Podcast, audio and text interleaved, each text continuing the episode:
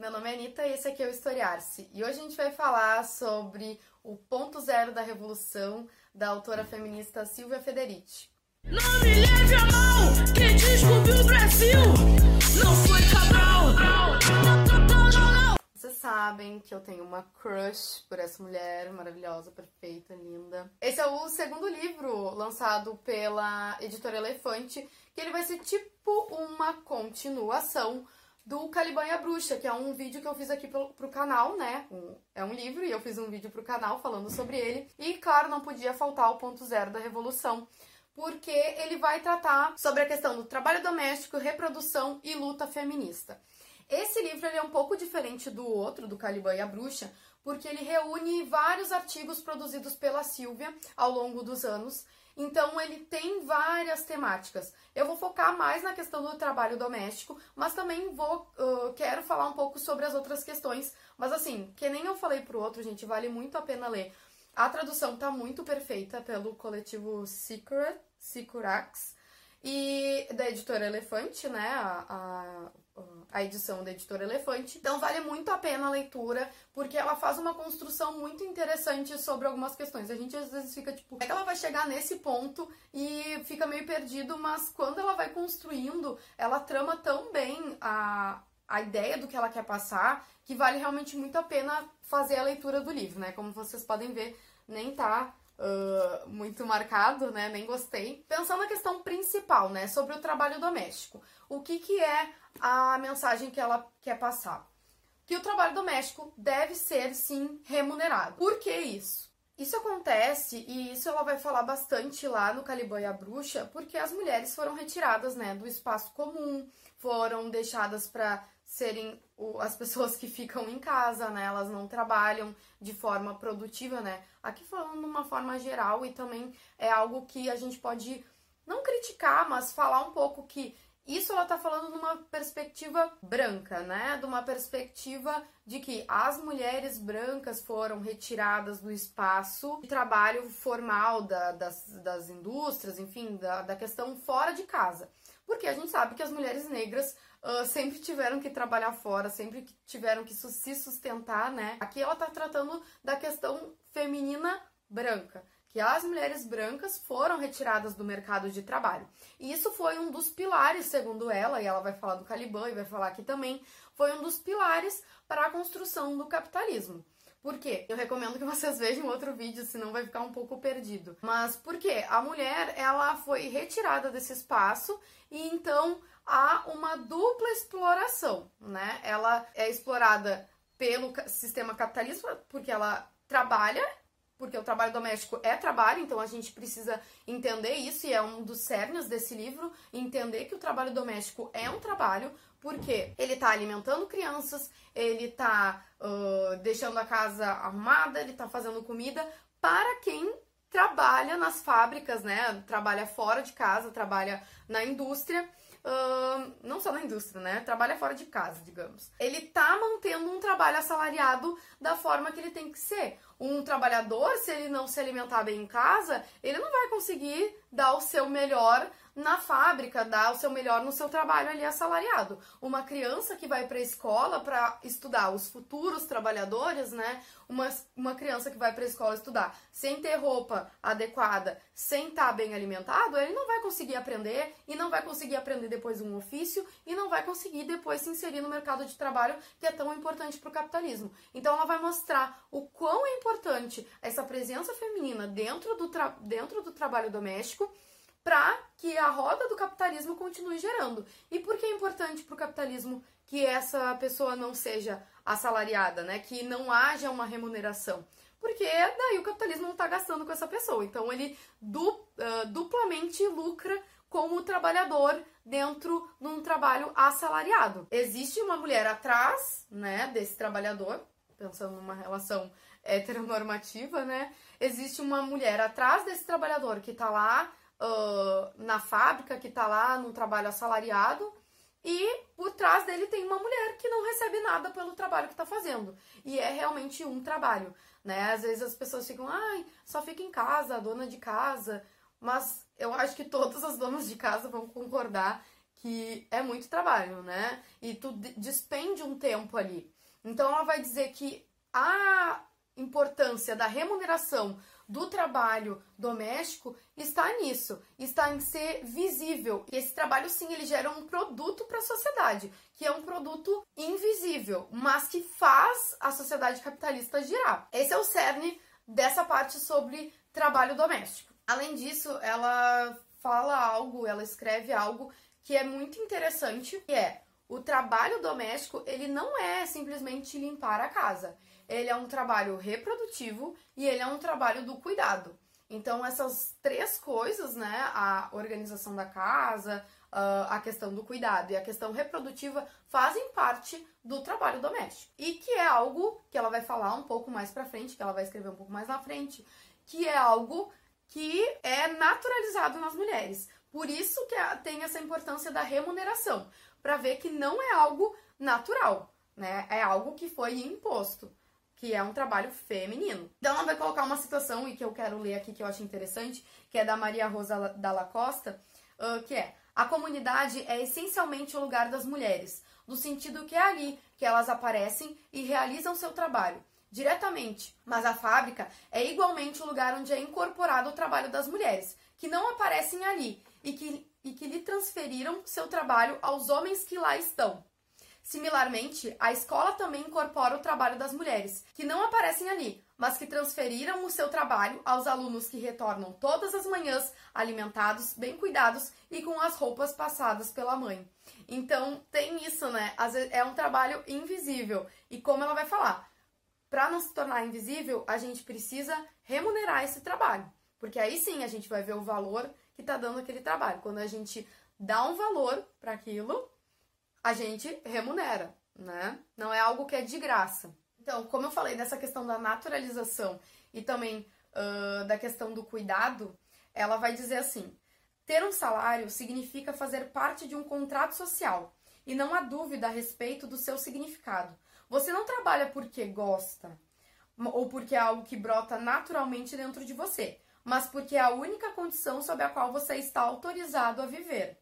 Explorado da maneira que for, você não é esse trabalho. Hoje você é um carteiro, amanhã um taxista.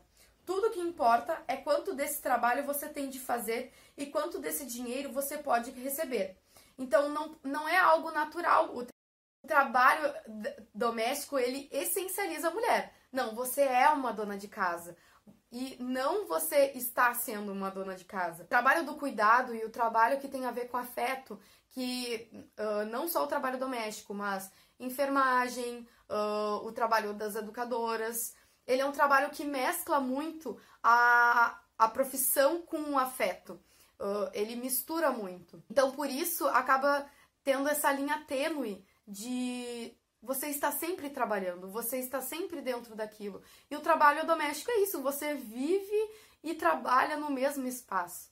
Então é algo que ela vai falar aqui que eu acho muito interessante para a gente desnaturalizar esse trabalho. Então ela continua, né? A diferença em relação ao trabalho doméstico reside no fato de que ele não só tem sido imposto às mulheres, como também foi transformado em um atributo natural da psique e da personalidade feminina, uma necessidade interna, uma aspiração, supostamente vinda das profundezas da nossa natureza feminina. O trabalho doméstico foi transformado em um atributo natural, em vez de ser reconhecido como trabalho, porque foi destinado a não ser remunerado. Então o capitalismo criou isso, né? A gente vai ver como ele foi criado lá no Caliban e a Bruxa. E ele é algo natural. Então, se é algo natural, você não tem que receber por isso.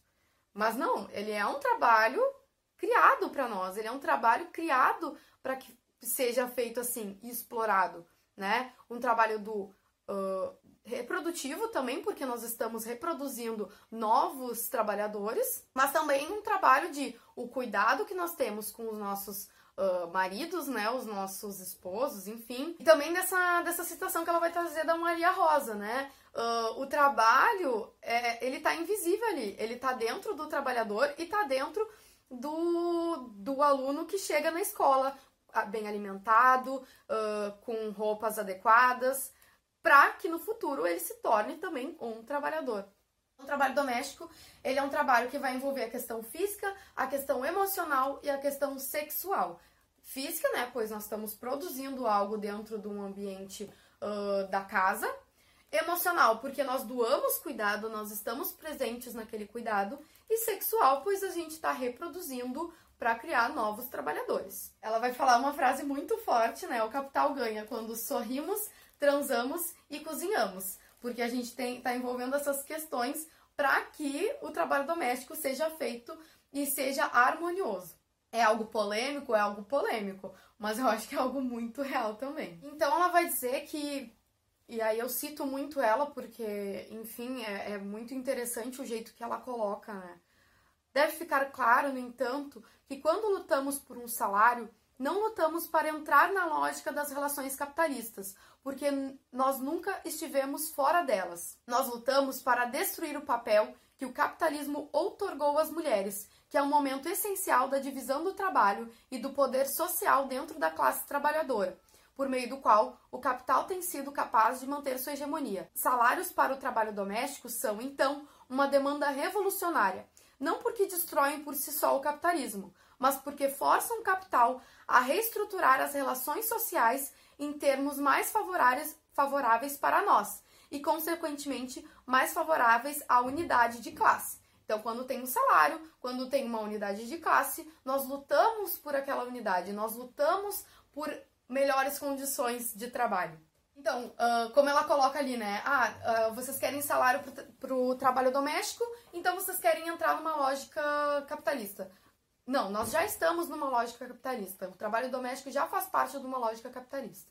Por todas essas questões que eu falei ao decorrer do vídeo. E além disso, como eu comentei também, o trabalho doméstico, sendo remunerado, ele se torna visível. E se tornando visível, nós podemos recusá-lo. É o que ela vai colocar no livro.